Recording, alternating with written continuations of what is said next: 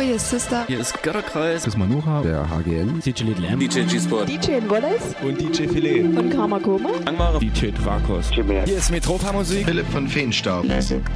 Jonas Wöhl. Raumakustik. Hallo, hier ist der Vitali. Ronny Leuteritz von der Pons Space Night. Du bist der Elektroberto. Hallo, hier ist Unfug. Wir sind die Vogelperspektive. Olay. Die Joanna. Kostja Piccolin. Daniel. Und Stephen K. Ruhestörung im Kosmos. Lukas von Karamba Records und Lucille Dubas von der Pop-Up in Leipzig. Hier ist Philipp Demankowski. Hier ist Robax. Hier ist Jacek Danowski von den Toyami Sessions. Hallo, wir sind Hanna Wolkenstraße. Hi, hier ist Kosmos Mal. Sebastian Bachmann. Hier ist Ayana. Wir sind der Fuchs. Und Freizer. Und ihr hört Kosmonauten FM. auf Coloradio 98,4 und 99,3.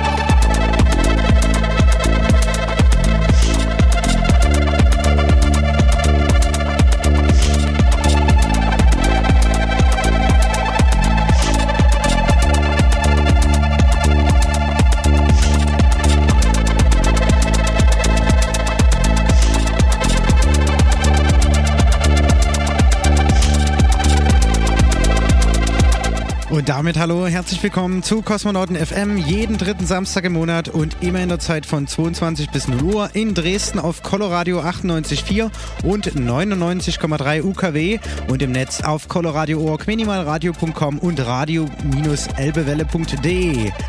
Ja, und wir haben wieder mal ein satt gepacktes Programm für euch vorbereitet. Und zwar gibt es die nächsten 20 Minuten jetzt das Interview, beziehungsweise den Teil 2 des äh, Interviews mit Sigmund Jähn anlässlich des 50-jährigen Jubiläums äh, bemannte Raubfahrt vor zwei Jahren. Ja, das geht eigentlich zwei Stunden, aber wir teilen es halt bis zum Mai, bis zur Geburtstagsparty auf, jeweils immer 20 Minuten, eben zum Anfang. Dann auch wieder unterlegt mit Musik von Pont vom letztjährig erschienenen Pont Space Night Album. Ja, und danach gibt es den Rückblick zum Kosmonautentanz vom 19. Januar. Da hatten wir Herr Fuchs und Frau Elster aus Leipzig zu Gast und es war wieder grandios. Es war brechend voll, eine Hammerparty und dazu hören wir dann eine Stunde lang den Auszug vom Set von Fuchs und Elster vom 19. Januar. Ja, im Anschluss seid ihr gewohnt, wie immer gibt es einen Klassiker und danach dann den Kosmonauten-Mix, exklusiv immer hier für Kosmonauten FM. Ein, zwei Party-Tipps habe ich noch für euch und äh, ja, so ein paar Infos gibt es auch noch im Allgemeinen zum heutigen Abend. Ja. Wen es interessiert, die Nummer hier im Hintergrund ist äh, ein neues Release, released am 6.2. Krummelanke heißt die Scheibe vom italienischen Produzenten Enzo Canale auf dem befreundeten Label Tanzbar Musik. Schöne Grüße an dieser Stelle an die Kostbar Musik und Tanzbar Musik äh, Labelinhaber. Ja, aber jetzt erstmal viel Spaß die nächsten 20 Minuten mit dem nächsten Teil des Interviews mit Sigmund Jähn anlässlich des 50-jährigen Jubiläums zur bemannten Raumfahrt, Raumfahrt von vor zwei Jahren. Viel Spaß! Kosmonauten FM. Das Special. Als Zürich Gagarin flog, in den Weltraum flog, war ich schon Flieger und wir hörten dann, dass wir auf den gleichen Flugzeugtypen fliegen. War damals der MiG-17. Mhm. Da war ein gewisser Stolz dabei, dass man eben aus den Fliegern äh, die Leute rekrutiert hat. Die Amerikaner haben das ja genauso gemacht. Mhm. Aber dass ich jemals in den, eine Chance gehabt äh, oder für mich erdacht hätte, mal Raumfahrer zu werden, war völlig absurd für mich. Mhm. Das, dass man überhaupt uns heranziehen würde aus der russischen Perspektive oder eben auch aus der amerikanischen. Es ist ja übrigens so gewesen, dass Ulf Merbold zum Beispiel und die, die westeuropäische Gruppe etwa zum gleichen Zeitpunkt schon im Visier war. Also die Amerikaner wollten auch Leute mitnehmen. Ja. Aber sie haben es eben dann von der Technik her nicht gepackt. Also ich hatte nicht den Traum, nicht, dass ich ihn nicht hätte träumen wollen, aber er war ich nicht so das für, ab, ja. für nicht realistisch. ähm, wie viel von dem, was man jetzt bei der Fliegerei so erlernt, hat man denn dann auch wirklich aktiv ähm, mitnehmen können in dieser Raumfahrt? Ist es jetzt nur die körperliche Belastung oder ist es auch schon äh, ist von der Technik her, von dem, was man da, von dem, ich meine, man, man steuert ja die Raumkapsel nicht. Man wird ja im Wesentlichen nach oben geschossen, da sitzt man nicht mehr am, am Lenkrad. Insofern ist es wirklich was anderes. Aber gibt es auch Dinge, die man dort hat äh, mitnehmen können? Inwiefern ist diese Fliegerei äh, verbunden mit der Raumfahrt? Also erstmal haben Sie völlig recht, dass man während des Startes äh, nichts äh, bewirken kann. Man kann nur hoffen, abwarten und hoffen, dass es funktioniert, genau.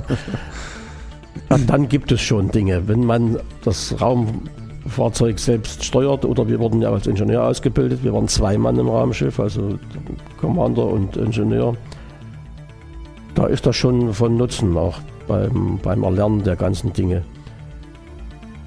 Der dritte Mann, der ist dann schon eigentlich überflüssig, wenn man mit drei Mann fliegt. Mhm.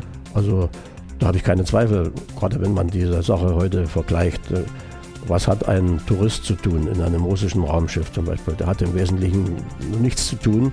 Er kann, er muss wissen, wo er nicht hinfassen darf. Er muss den Funkverkehr führen. Er kann seine Dinge machen, die er sich vorstellt. Da gab es auch sehr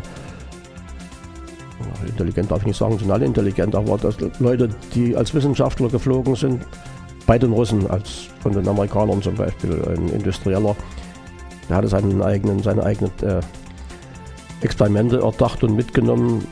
Das war sicherlich für ihn nicht nur für Geld äh, der Eindruck, den Weltraum zu sehen, sondern er hat da vielleicht auch was mitgenommen mhm. für, seine, für sein Unternehmen. Heute stellt sich ja immer mehr raus, auch mit der Entwicklung der Technik. Wir hatten damals keinerlei Computer an Bord, die gab es noch nicht. Dass man auch auf Flieger verzichten kann. Aber sowohl die Amerikaner als auch die Russen nehmen heute für die Kommandeursfunktion, für den Commander immer noch äh, Piloten. Ich glaube, da ist schon eine gute Basis da. Also eine gute Around. Basis an technischer, technischem ja. Verständnis, aber auch was die psychologische Belastung betrifft? Auch das. Natürlich gibt es auch Leute, die irgendwo rumsitzen als Computerfachleute, sage ich mal, die, die, den gleichen Hintergrund psychologisch mitbrächten. Hm. Das muss man nicht voraussetzen, aber es ist eine, wirklich eine gute, gute Basis. Ist denn die physische Belastung vergleichbar? Wie ist es, wenn man in so einer MIG fliegt? Die physische Belastung ist nur relevant beim Start und bei der Landung. Da hat man Überlastungen. Also im Start in der Raumfahrt. In der Raumfahrt, ja. Aber beim Flugzeug ja die Beim Flugzeug Zeit. ständig, aber da kann man das äh, übertragen. Da, man hat, wenn man in Lobing fliegt, hat man Überlastungen auch von, also Überlastungen im Sinne von des Mehrfachen der normalen Erdanziehungskraft. Wenn ich sage, wir werden angezogen mit 1 G oder mit der Maßzahl 1 und ich mache eine Vollkurve, mhm. steile Vollkurve im Jagdflugzeug, da kann ich schon 4, 5, 6 G erreichen. Dann bin ich 4, 5, 6 Mal so schwer, durch den Arm kaum hoch. Das kann man ähnlich verspüren beim Start einer Rakete. Da ist es ungefähr 4G und nicht mehr. Länger, aber für einen gesunden Menschen kein Problem. Mhm. Kritisch kann es werden, wenn zum Beispiel beim Start die, die, Rakete versagt und die Kapsel wird rauskatapultiert. Dann treten auch schon mal 18, 19, 20 G auf. Allerdings sehr kurzfristig. Mhm. Das ist schon ein Kriterium für die Auswahl. Also einen Halbkranken kann man, könnte man, sollte man auch nicht in eine Kapsel setzen, auch wenn er nichts zu tun hat. Mhm. Also ich glaube schon, dass wir gut beraten waren, war ja auch nicht die, die Ausbildungszeit so lange, dass man Flugzeugführer war. Wie ging es denn mit dieser Ausbildung dann äh, voran? Was, was muss man denn erlernen, ähm, um tauglich zu sein für so einen Flug? Wir, wie gesagt, hatten eine größere Nähe zu den Anforderungen, die man eben an den Commander auch stellt. Wir hatten also Ballistik, ein halbes Jahr Theorie, die, die Fragen der, der Flugbahnberechnungen zu, zu lernen. Das war ein ganz schwieriges äh, Thema, kann ich mich erinnern. Vor allen Dingen durch eine, das, die Technik des Raumschiffes. Wobei, da muss ich sagen, dass sich dann schon in der Theorie herausstellte, dass zwischen einem Raumschiff und einem Flugzeug außer den gesundheitlichen Aspekten und den Belastungsaspekten kaum Parallelen ergeben. Ein Flugzeug bewegt sich in einem Medium, genau wie ein Schiff. Man fliegt einen Radius, wenn man eine Kurve machen will. Da gibt es ganz andere äh, dynamische Hintergründe. Ein Raumschiff kann sich auch bewegen um alle Achsen. Aber wenn man die Horizontalgeschwindigkeit außer Acht lässt, diese 28.000 km/h, mit der die Kuller fliegt oder das Raumschiff, dann bewegt es sich auf der Stelle, also um den Massenschwerpunkt mhm. im Wesentlichen. Man kann auch den Massenschwerpunkt verlagern, währenddessen, währenddessen sich ein Flugzeug eben immer in einem Medium bewegt und also ganz andere flugdynamische Grundlagen vorherrschen. Mhm. Im Weltraum, da gibt es dann nur ein bisschen dunkle Materie und die merkt man nicht. naja, das kann man so und so betrachten. Ähm, jetzt, also die Ausbildung fand ja dann äh, bei Moskau statt, in diesem, ja, in diesem sagenumwobenen Sternenstädtchen. Ich weiß nicht, wie heißt es auf Russisch äh, offiziell? Zvezny Gorodok heißt das eigentlich. Zvezny Gorodok, wirklich. Also wer es da ist der Stern. Das ist ist auch nicht ganz korrekt. Das Sternenstädtchen ist der Ort, in dem diese Ausbildung stattfindet. Und das Ausbildungszentrum, das Kosmonautenausbildungszentrum Juri Gagarin auf Deutsch, das befindet sich in diesem Ort, den man Sternenstädtchen nennt. Das Sternenstädtchen, da gibt es also Geschäfte und, äh, und, eine medizinische Klinik und was da alles so, also alles, was da dazugehört. Mhm. Da wohnen die Leute. Und dann ist nochmal abgetrennt eine Dienstzone, das ist dann das Ausbildungszentrum. Mhm. Und das war dann das erste Mal, als Sie dann da waren. Sie haben es vorher noch nie gesehen, als Sie da waren. Doch, ich hatte das mal gesehen, als wir zum Studium waren auf der so, Militärakademie. Da mhm. hatten wir mal eine Exkursion dahin. Was, was, ähm, ich meine, Sie hatten sozusagen durch die Ausbildung ohnehin schon einen äh, relativ guten, relativ guten Einblick in die russische Seele an der äh, Stelle. Was, was zeichnet die Herangehensweise der Russen an das Thema Raumfahrt aus? Ich meine, ganz offensichtlich wird es dort auch mit einem großen Pathos und auch mit einem großen Sportsgeist betrieben. Ja, der, der Wettlauf mit den Amerikanern spielte natürlich auch immer eine äh, große Rolle. Aber was, was haben Sie denn so äh, für, für einen Eindruck gehabt, was äh, diese Gemeinde dort äh, treibt und, und wie die Herangehensweise ist? Ich muss sagen, dass mir, wenn Sie von russischer Seele sprechen, dabei sehr viel geholfen haben, dass ich äh, eine gewisse Affinität zu zu dieser Seele, die es natürlich nicht gibt, äh, hatte. Also ich habe sehr viel zu tun gehabt als Flieger äh, mit Russen hier in der DDR. Ich war, wie gesagt, äh, Inspekteur Flugsicherheit, also mit Flugunfällen befasst. Wenn es da mal ganz kriminell wurde, wo man nicht genau wusste, hatte man nicht genug Material, habe ich mich mit einem Partner verständigen können, vor allen Dingen eben nach der Militärakademie, wo man Russisch konnte, der hier in Wiensdorf saß, in der Gruppe der sowjetischen Streitkräfte oder der Luftstreitkräfte. Und wenn einem die Sprache nicht fremd ist eines anderen Landes, dann hat man auch viel mehr Möglichkeiten, äh, das, das ganze Unterschiedliche im, im Verhalten zu verinnerlichen. Also ich habe mich, ich mache mal jetzt einen Sprung, ich habe mich sehr gefreut. Ich konnte mit den Russen, sagen wir mal das so. Mhm. Als ich dann nach 1990 mit den beiden ersten, jetzt muss ich wieder sagen, Westdeutschen, in Anführungsstrichen, es war genau ein Jahr nach dieser Mauergeschichte, gen Moskau zog in mein Sternenstädtchen mit den beiden Neulingen, das war der Klaus-Dieter Flade Klaus-Dietrich Flade, Oberstleutnant der Luftwaffe. Und ähm, Reinhard Ewald, Physiker, habe ich mich gefreut, dass sie diese anfängliche, naja, Distanz, sage ich mal vorsichtig, äh, bei Zeiten überwunden haben. Sie haben also auch dann Freunde gefunden, sie haben sich in den Familien angenähert, das was ich schon lange hinter mir hatte.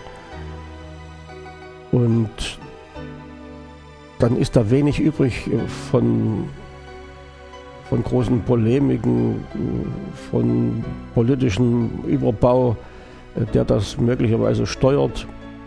Und dann gibt es einfach eine gemeinsame Arbeit. Das ist dann sowohl im Raumschiff so, als auch schon in, in diesem Sternschiff. Man hat gemeinsam eine Aufgabe. Man fragt nicht mehr, dass der der Russe ist und der der Deutsche oder der, der vielleicht aus der Ukraine kommt oder, oder in diesem Riesenland äh, aus äh, Ewenkien. Mhm.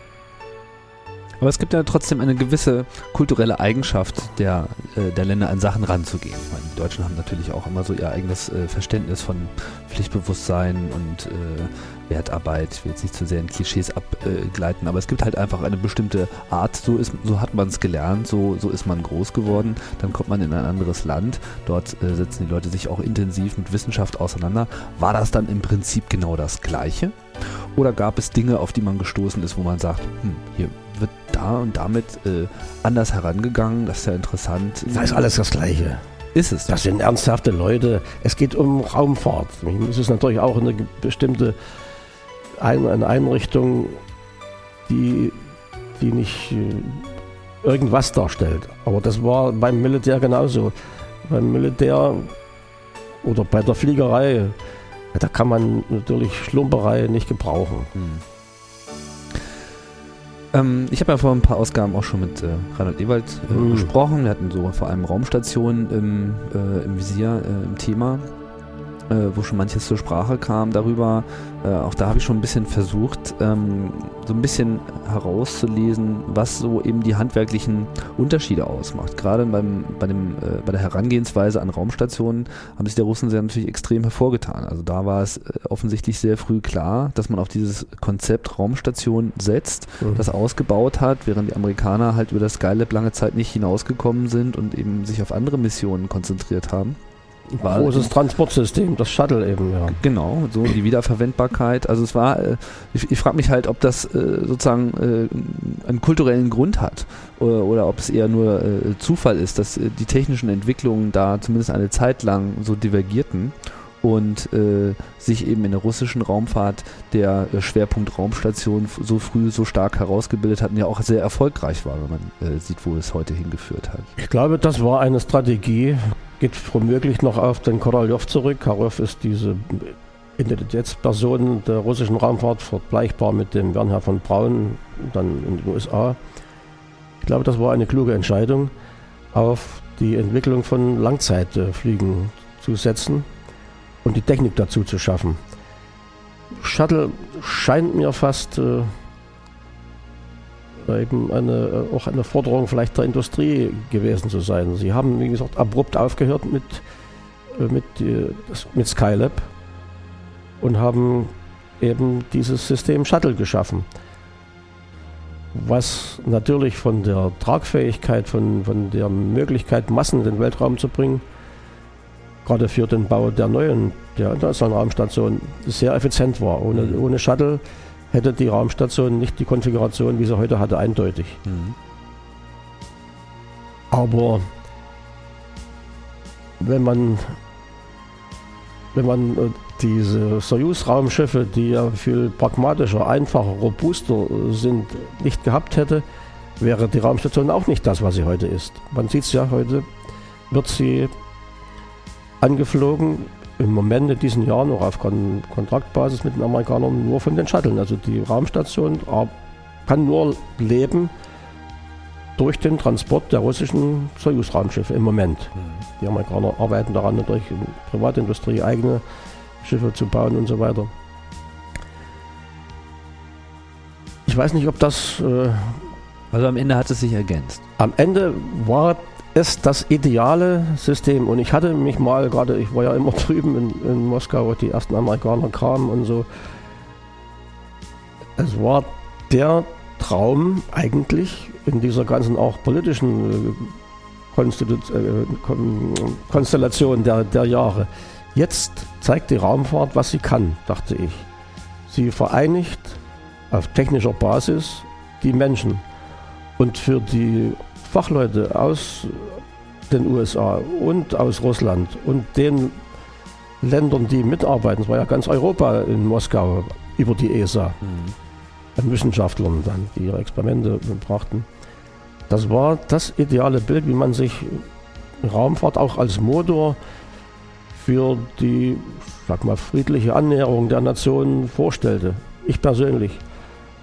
Und da gab es auch so gut wie keine spürbaren Unterschiede in dem Verhalten der, der Fachleute. Sag mal, der Amerikaner wiederum mit den Russen auf der Ebene, wo Leute arbeiten, wo sie auch gemeinsam in einem Blechsarg, hätte ich fast gesagt, in, in einem Raumschiff sitzen, wo es äh, überhaupt keine Diskussion geben kann, bist du besonders pflichtbewusst und du vielleicht literlicher oder trinkst du gern mal einen Wodka, nicht mal einen Wein, da spielt das alles keine Rolle. Mhm. Da geht es um die gemeinsame Aufgabe.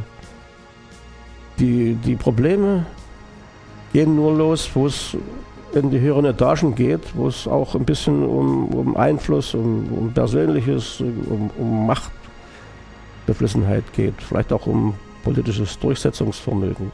Das ist mein Eindruck. Hm. Ja, in gewisser Hinsicht ist so, sind so die Raumfahrtprogramme ähm, mit ihrer internationalen Kooperation leben sie ja so eine Art Ideal vor. So ist es, ja. So ist es, so sehe ich das auch. Nun gibt es wieder den Touch die, oder die Richtung in die bezahlte Raumfahrt, aber das wäre ein Thema für sich. Ist halt so. Bezahlt im Sinne von ähm, Tourismus. Im Tourismus, ja. Hm. Na, bleiben wir erstmal nochmal so ein bisschen ähm, bei der Wissenschaft und mich interessiert jetzt nochmal auch äh, jetzt Ihr erster äh, Flug zu dem, sagt man Salut oder Salut? 6. Bin es russisch Also die russischen, die Russen sagen so ein bisschen Salut, so ein bisschen weicher. So ein bisschen, ja, okay, es ist, steckt da ein bisschen drin. Ähm, die Mission hat ähm, wie lange gedauert insgesamt? Es war auch schon äh, erheblicher. Meine Mission? Ja. Nein, wir, wir sind integriert gewesen in eine Langzeitbesatzung, die 140 Tage als Aufgabenstellung hatte. Mhm. Kamen angedockt, wo sie, ich glaube, 74 Tage weg hatten. Und wir haben nur eine Woche gemeinsam gearbeitet. Mhm. Ähm, wie, wie, wie, wie, muss man sich das äh, vorstellen? Ich meine, Sie hatten jetzt die, die, Fliegerei im Hintergrund, klar, jetzt äh, übt man und äh, trainiert und man hat wahrscheinlich eine extrem klare Vorstellung davon, was einen erwartet, weil der gesamte Flugprozess vermutlich minutiös durchmarschiert worden ist, viele Male, mhm. sodass man eigentlich im eigentlichen Sinne überrascht sein dürfte. ist man dann trotzdem überrascht, wenn es losgeht? Na, der Raketenstart, natürlich ist man überrascht. Ich meine, man hat mal Ja gesagt und dann muss man auch äh, den Eindruck erwecken, dass man mutig und tapfer ist. Obwohl man natürlich auch als Flieger da, das muss man schon äh, abhalten und das, das, zeigt man auch nicht. Also ich behaupte, ich hatte keine Angst zum Beispiel, weil ich auch der klaren Auffassung bin, Angst ist nicht helfend, mhm. sondern das hat man bei Flugzeugen, wenn man da beim Start dran denkt, es könnte das Triebwerk ausfallen. Frühere Flugzeugtypen hatten keine Katapulteinrichtungen die man auch beim Start nutzen konnte. Da musste man mindestens 300, 250, 300 Meter Höhe haben. Ich habe das mal erlebt, habe ich mal katapultiert aus der Höhe von 300 Meter, da kam ich gerade so raus. Dann hat das keinen Sinn mehr, darüber nachzudenken, ob ich dann Angst habe oder nicht Angst habe. Hm. Dass einem dann der Puls hochgeht, dass man emotional natürlich erregt ist, das ist ein ganz anderes Thema. Da braucht man nichts dazu tun, das macht der Körper automatisch. Ja. Kosmonauten FM. Der Kosmonautentanz Flashback.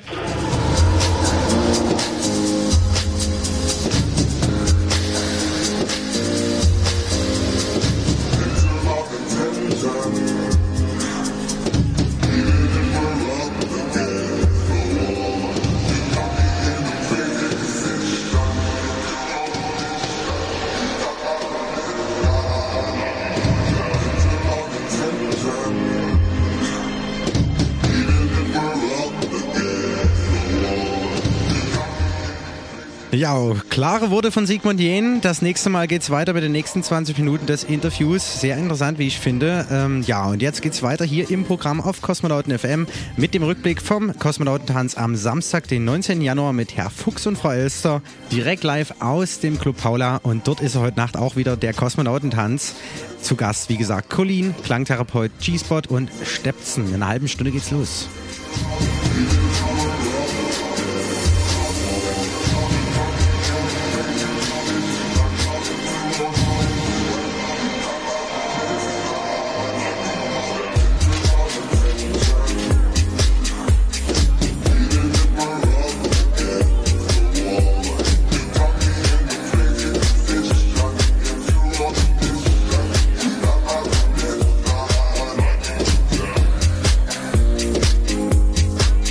Minimale elektronische Musik nur hier auf Minimalradio.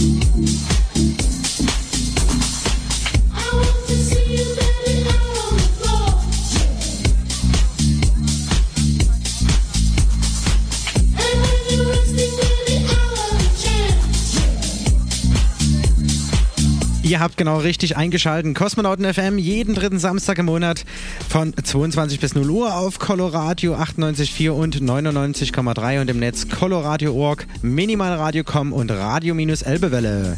Ja, in einer halben Stunde geht's los im äh, Club Paula auf der Meschwitzstraße 14. Da öffnen die Türen zum heutigen Kosmonautentanz mit Colleen, Klangtherapeut Stepson und G-Spot. Ja, und wie ihr es gewohnt seid, gibt es normalerweise eigentlich immer ein Interview. Das haben wir uns diesmal bei Herr Fuchs und Frau Elster geschenkt, die beim letzten Mal da waren und die ihr hier gerade hört. Ja, und wen das interessiert und trotzdem irgendwas von ihnen hören will, kann einfach die äh, Sendungsnummer 13 von Kosmonauten FM auf mixcloud.com slash Freizeitclub nochmal anhören. Das war genau vor einem Jahr. Am äh, 18.02. hatten wir da die Sendung und äh, dort war äh, oder gab es einiges Wissenswertes über die beiden aus Leipzig. Und jetzt geht's weiter hier mit dem nächsten Auszug vom Set eben vom 19. Januar vom Kosmonautentanz vor einem Monat. Viel Spaß! Kosmonauten FM live vom Kosmonautentanz aus der Paula, Meschwitzstraße 14, hinter der Straße E in Dresden.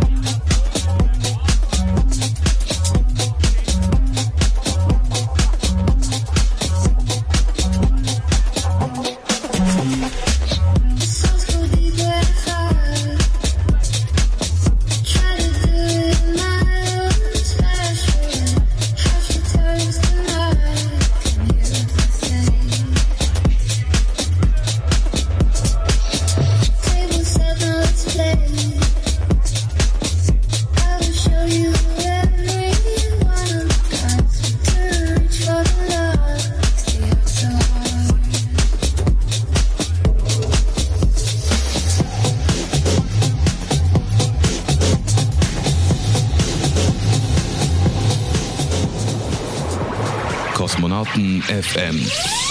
Das Line-Up für heute Nacht. Ja, und ich bin sehr froh, dass es geklappt hat. Heute Nacht ist die Minimal Radio Club Tour 2013 bei uns zu Gast zum Kosmonautentanz. Vertreterin, muss man sagen, ist die Colleen vom Club der Exoten Female Pressure aus Bautzen.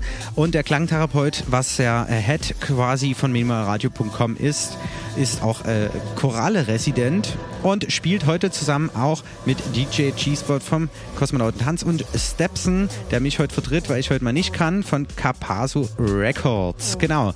Zu Colleen aus Aufhänger kann man sagen, die Frau ist richtig umtriebig in den letzten zehn Jahren gewesen. Sonne, Mond und Sterne, Summer Spirit Festival, Gigs in London, Belgien, Italien, Niederlande, Frankreich, Österreich.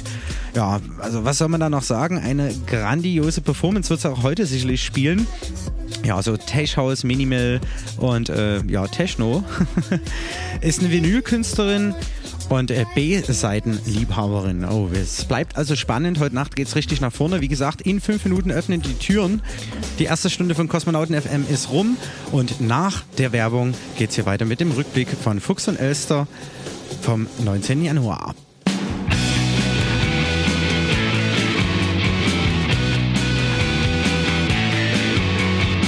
Fünf mal 200.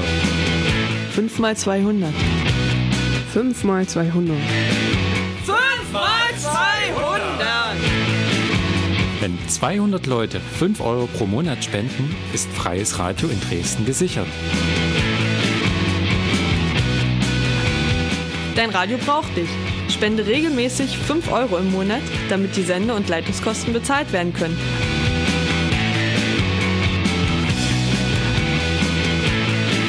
Das Formular für deine Einzugsermächtigung findest du im neuen Transmitter und auf der Coloradio-Website coloradio.org.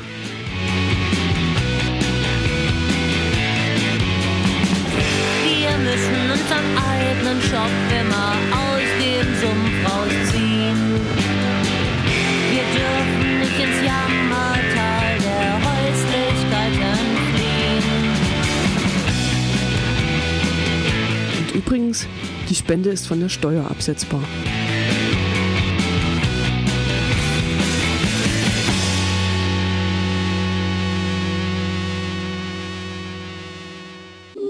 Kosmonauten FM.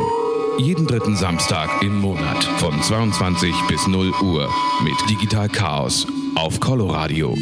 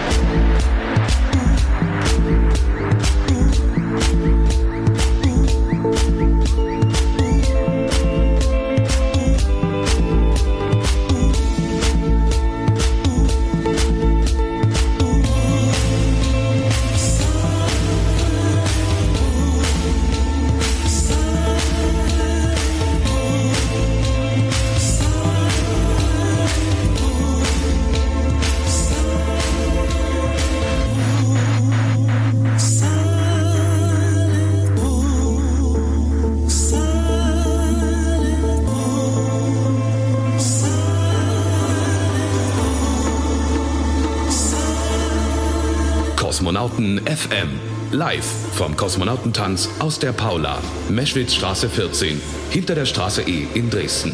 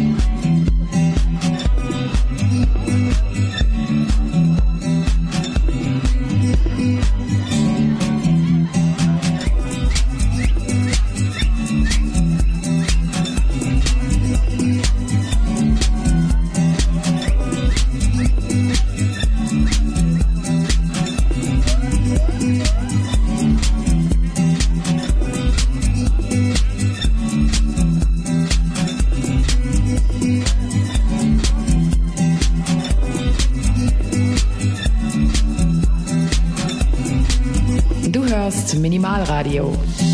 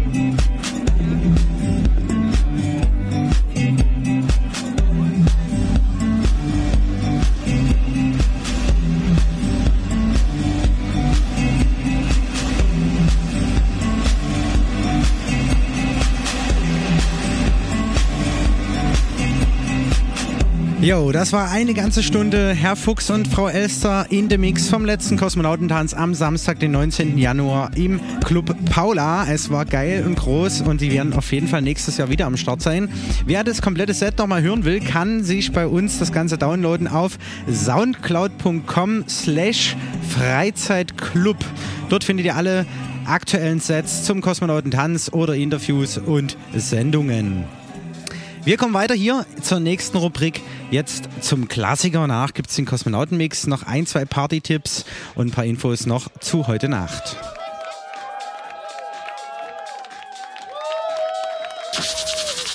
Kosmonauten FM, der Klassiker des Monats.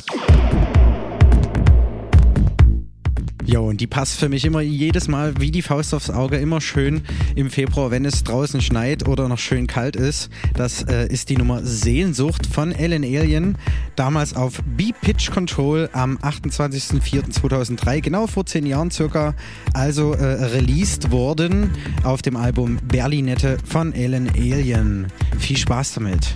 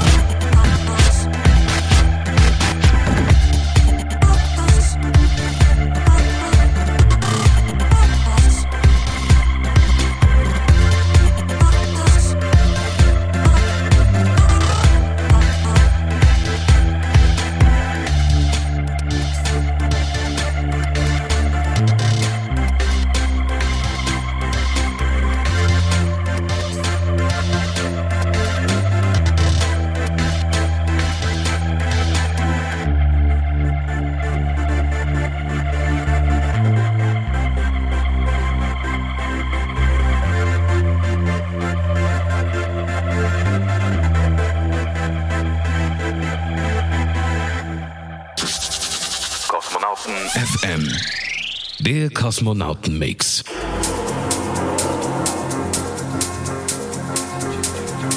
Und dieser kommt in diesem Monat von dem Dresdner Plattenkünstler Stoke.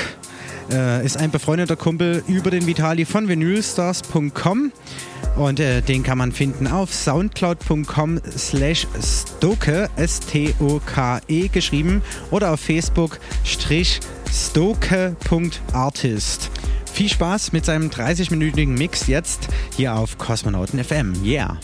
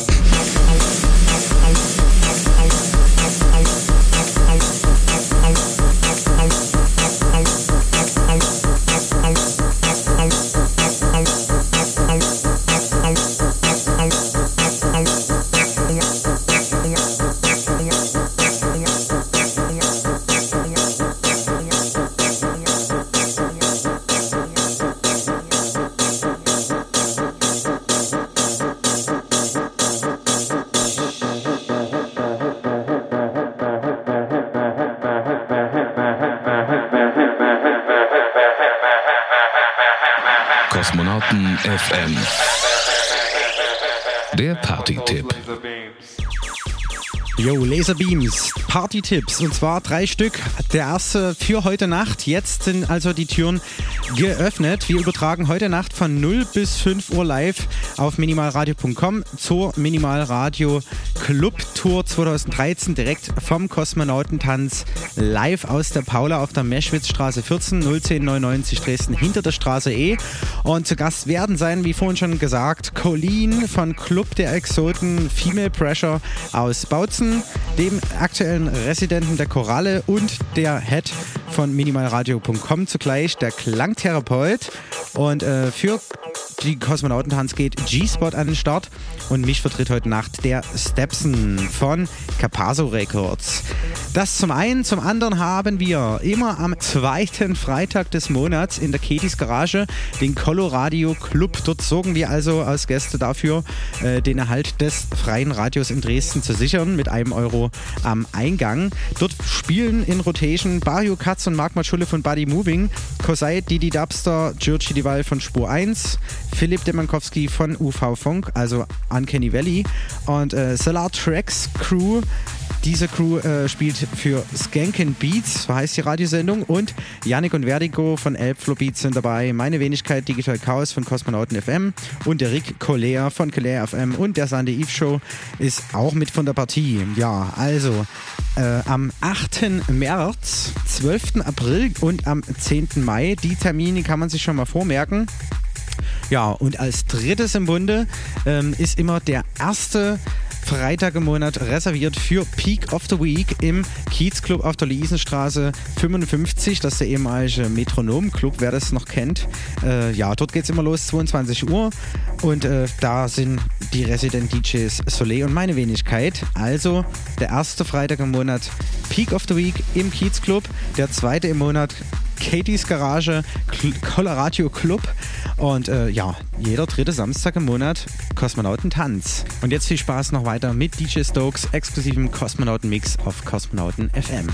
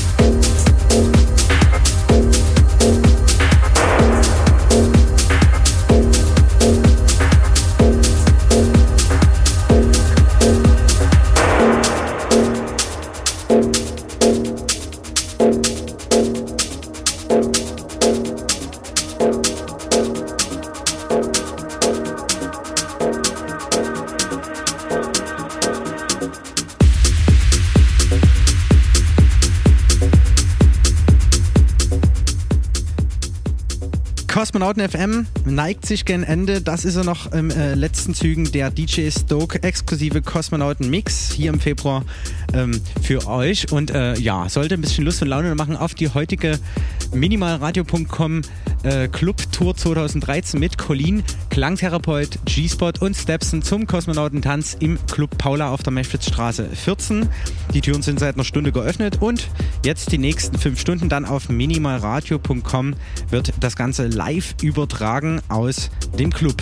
Genau. Bleibt mir nur noch zu sagen, viel Spaß heute Nacht. Wir hören und äh, sehen uns dann hoffentlich in einem Monat wieder am Samstag, den 16. März. Dort haben wir dann zum Kosmonautentanz das Tanzaltel Cocu und bei Kosmonauten FM den nächsten Teil vom Sigmund Jähn Interview, einen neuen Kosmonautenmix, einen neuen Klassiker und den Rückblick zur heutigen Nacht. Also viel Spaß, schönes Wochenende und bis zum nächsten Mal. Euer Digital Chaos. Ciao.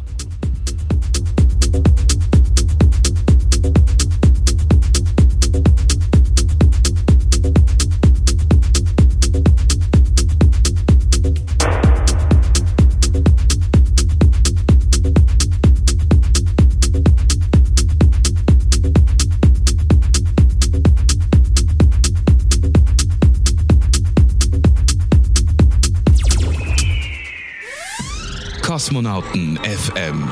Jeden dritten Samstag im Monat und immer in der Zeit von 22 bis 0 Uhr. Auf Coloradio, das freie Radio in Dresden. Auf 98,4 und 99,3. Und im Netz auf www.coloradio.org.